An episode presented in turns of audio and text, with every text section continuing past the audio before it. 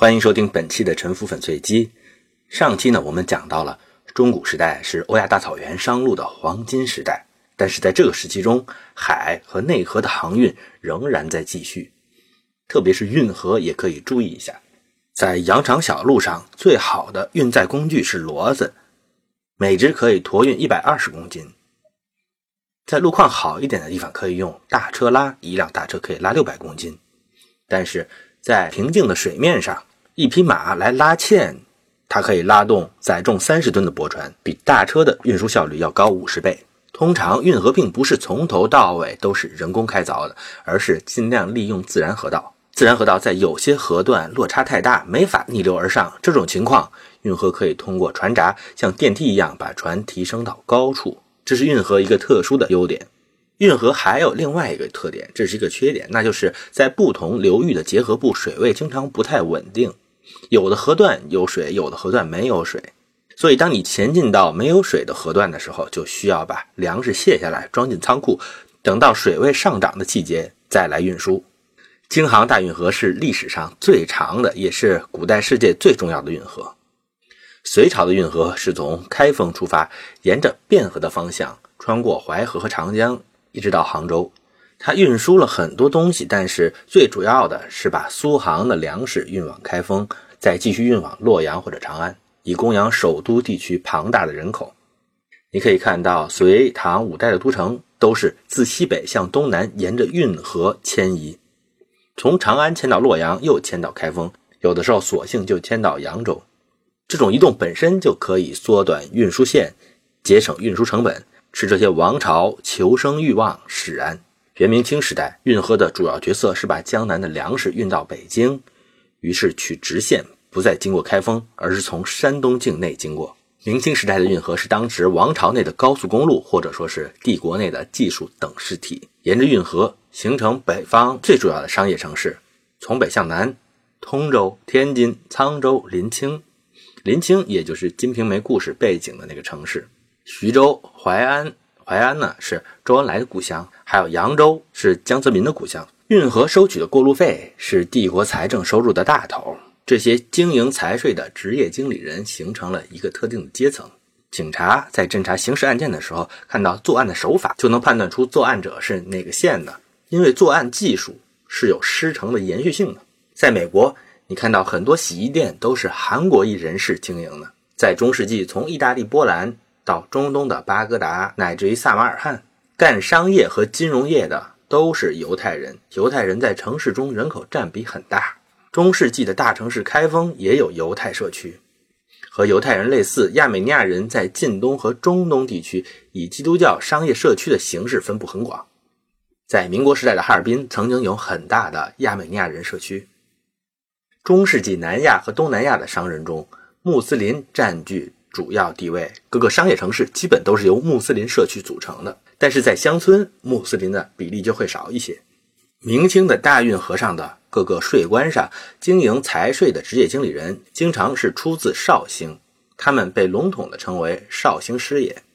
他们到了其他的地方，就会成为沧州师爷或者什么其他的师爷。周恩来的祖先是绍兴师爷，在淮安的大运河边上经营税关。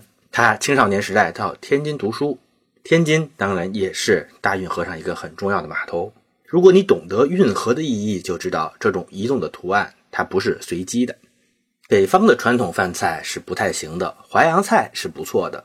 他们两者连着运河，中间夹着一个鲁菜，这种饮食文化当然也是商业传统孕育的。北京菜是鲁菜的后代，这些菜式是沿着运河传导的。京剧也一样，是南方的戏班子去北京发展的结果。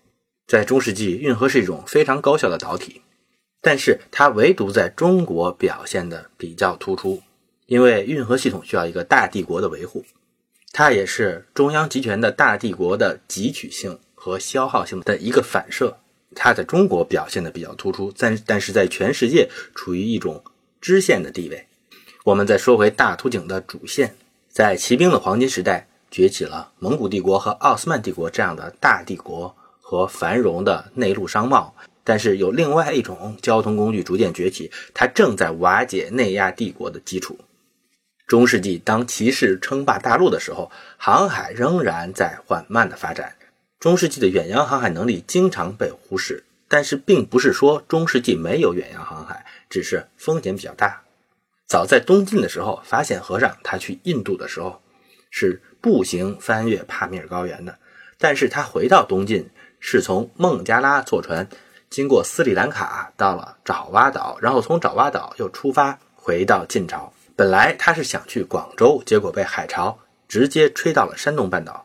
法显他不是一个航海家，他显然是在恒河流域旅行的过程当中，逐渐了解到了一些新的情况，那就是从海路回国更加方便，而且他走的这些航程是搭乘当时已经很成熟的航线，也就是说，这些海上贸易路线一直都存在，只不过没有像法显这样的知识分子把它们记录下来。所以汉字历史学家缺乏对他们的了解，而唐代的义净和尚，他干脆就是直接乘船经过苏门答腊岛到达印度的。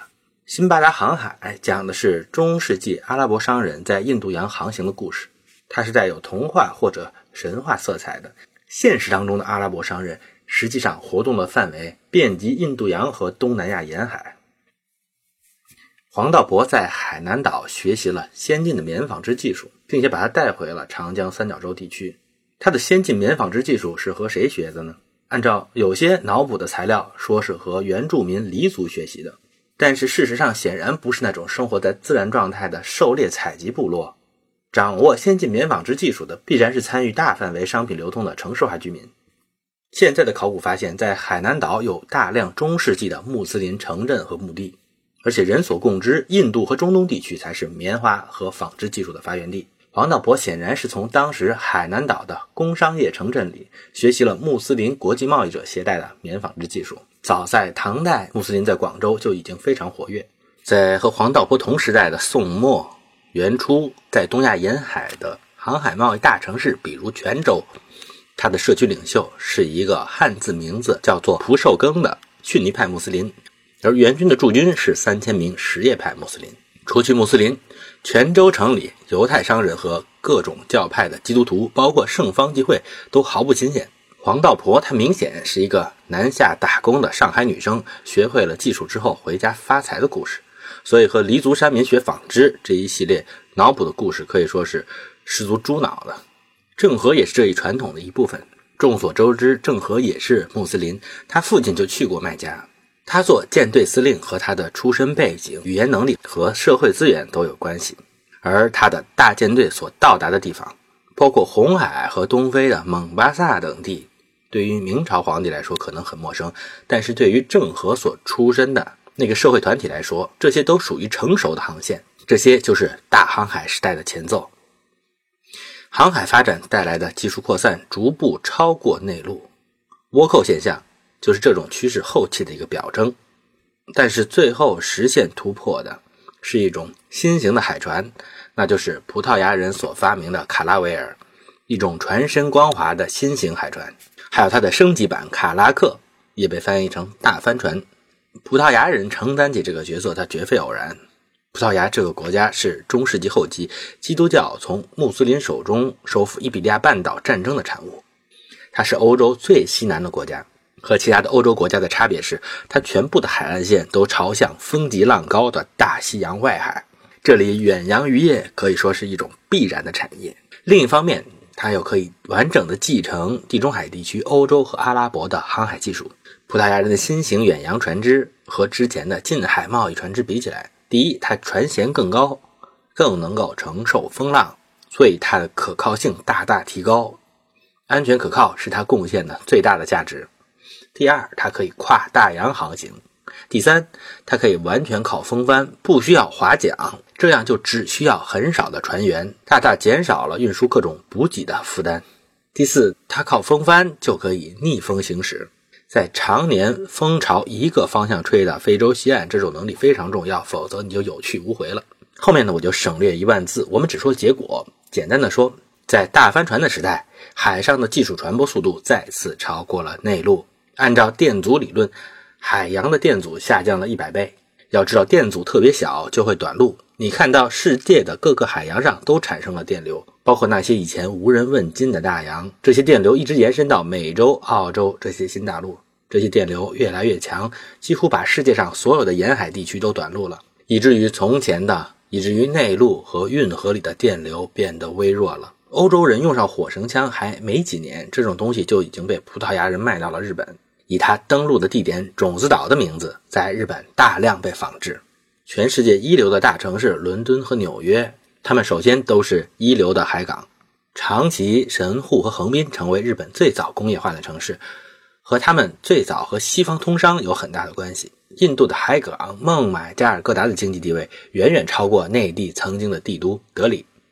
在东亚大陆，广州和上海是海洋时代全球化的象征。而在萨马尔罕、敦煌和长安象征着中世纪的辉煌的时候，那时候大家是不太在意广州和上海的。但是欧亚草原的商路衰败了，人们不再认为中亚有他们渴望的珍稀货物和神秘技术了。人们甚至对那里发生过的事情已经不再熟悉，只留下了神秘的卷轴和洞窟。我们看，在航海时代的后半程，蒸汽船又出现了，蒸汽船把船速提升了一倍多。而且更加不受风向和洋流的影响，整个海洋的电阻再次下降。真正被蒸汽船改变的是内河航道。蒸汽船发明以前，逆水而上克服重力和水流需要纤夫拖曳是非常困难的。重庆是一个特别突出的例子。长江中下游自古通航都是非常方便的，但是从宜昌要逆流而上，经过三峡到达巴蜀是非常困难的。但是蒸汽船的出现，一举让这种交通变得平常。重庆在清末民初瞬间爆发，成为巴蜀的香港，几乎完全是蒸汽船出现的结果。在没有蒸汽船的时候，帆船从纽约沿着哈德森河逆流而上，向腹地进发，它只能航行到阿尔巴尼附近。但是蒸汽船出现之后，逆流而上变得容易，被这种动力所驱使。美国人开凿了现代运河，比如伊利运河和芝加哥运河。这样，纽约就和整个五大湖和中西部地区有了非常低成本的运输工具。于是，在哈德森河边出现了码头、仓库和大宗商品的存货，从而发展出了期货、金融、保险和各种加工产业。纽约成为世界的首义，和帆船有关，但是肯定是蒸汽船决定的。东海岸、五大湖、密西西比流域、俄亥俄地区连为一体，成为一个巨大的环形等式体，爆发出巨大的电流。这里面发育出现代工业的很多门类，匹兹堡的钢铁、底特律的汽车、克利夫兰的石油化工等等。一些企业在短时间内把劳动生产率提高了一百倍甚至一万倍。这成就当然不是仅仅靠他们自己实现的，阻力很小、电流非常强大的大环境，让物料和产品充分的供应和运输。更重要的是，技术和资金可以得到高效的匹配。我们下面要讲的新的改变世界电阻的交通工具是铁路。在没有铁路的年代，辽东半岛最重要的港口是营口，因为那时海轮的运输成本最低。你希望开船尽量走得远一些，开到一个接近大陆腹地的港口，这样可以减少昂贵的陆路运输。但是在铁路修通之后，在陆地上是用火车运输了，而你开船从海外而来，把货物卸到岸上，迟早是要上火车的。这样。迟上不如早上，索性在陆地的边缘就上岸吧。于是，辽东半岛最重要的港口变成了大连。烟台曾经是比青岛更重要的港口，但是清末在青岛到济南的铁路修通之后，烟台被短路了，很快被青岛反超。在美国19世纪后半叶，铁路通向了西部边疆。在此之前，广大的北美西部的大部分地区是在世界经济版图之外的。也就是处于一种高电阻的石器时代式的微弱电流的环境当中，而在横贯大陆的铁路建成之后，他们整个进入了全球经济体系。你还会看到加州经济的崛起。二零一八年的加州有三万亿美元的 GDP。加州如果单独被看成一个国家，它的 GDP 仅仅低于美中日德四国，高于英国、法国和印度，排世界第五。而西雅图所在的华盛顿州，GDP 是五千亿美元，大概相当于阿根廷这样的大国。俄罗斯的西伯利亚铁路把俄罗斯的欧洲部分和远东部分连接起来，它极大地增加了俄国在远东海岸的经济、政治和军事存在，激起了俄国和日本的一系列矛盾。俄日力量对比失衡，并且爆发了日俄战争。西伯利亚铁路也扩大了之后苏联对中亚和远东的影响力。在后来的苏德战争当中，铁路运输的远东的资源对苏联的生存至关重要。和驼队、大车相比，铁路把运输成本再次降低了五十倍。北京从一个城门外骆驼排成大队的中世纪的陆运港口，变成了铁路运输的中心。公路和铁路一起，把内陆运输的成本再次下降到一个可以接受的水平。全世界内陆城市有所复兴，而运河沿线城市的地位后退。全世界大量的运河被废弃，或者变成我们在伦敦或者华盛顿特区波托马克河边看到的那些观光景点。铁路本身就可以制造城市。哈尔滨是西伯利亚铁路在清国的支线，东清铁路和哈大铁路的交叉点。石家庄和郑州是京汉铁路分别和石泰铁路、陇海铁路的交叉点。巴菲特的故乡奥马哈是美国东西部铁路的汇合点，这是这些城市成为现代区域中心城市的原因，也是他们文化传统的来源。随着铁路而来的重要的基础设施技术飞跃是电报、电话和飞机。互联网你可以认为是电话和电报技术的带宽的放大。在互联网出现之后，信息的传递的速度和带宽被无限放大了，成本几乎下降为零。物产流动的成本和石器时代相比下降了上万倍，整个地球开始趋近于技术的等式体，电流几乎可以通向任何地方。远在内陆的贵州是现在大数据产业的中心，最前沿的科学研究项目、先进的射电望远镜 FAST 布置在这里。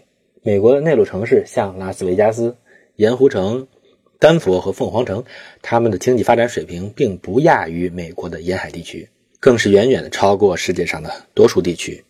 运输成本已经不是最主要、最敏感的成本了。然而，今天我们看到的这个世界仍然是充满差异的。在运输成本下降之后，其他种类的交易成本开始变得敏感。世界发达的商业城市虽然有新的趋势在产生，但是仍然主要集中在近代之前就已经存在的那些商业城市。这些城市具有的优势主要是他们的传统经济活动存在路径依赖，还会沿着传统的路径运行。传统的企业和传统的从业者具有更好的商业信誉，他们也掌握着专业技术培训的能力，有更好的职业共同体。传统的商业网络因此也具有交易成本的优势。这个世界上还存在很多其他的时差，比如环境的视差。有人嫌弃北京的空气，去南方退休或者去度假了，这种视差是比较柔和的。更明显的有气候的时差。纽约的电影行业逐渐转移到了洛杉矶，因为洛杉矶一年四季都可以拍摄外景，这样工作效率就更高。而且温暖的地区采暖的费用比较低。美国东北地区和中西部地区的人口持续减少，而南部和西部的人口迅速的增加。在海南岛，我们也看到了很多来自黑龙江的移民。这些能够改变这种传统路径的视差。造成一些新的趋势，但是更强烈的时差是司法的时差、政治的时差。波斯湾小国卡塔尔、巴林、阿联酋，从石油资源、地理和人口上来看，和周边的其他中东大国差别不大。在古代，这些小国也是默默无闻的，但是他们的政治环境和司法环境的时差，造成了他们的繁荣和周边的衰落的巨大的反差。朝鲜和韩国具有相似的传统和人民。但是政治的视差给两边带来了天壤之别，两国的互联网政策只是两国之间差别的一个小小的缩影。这就是本期的沉浮粉碎机，感谢您的收听。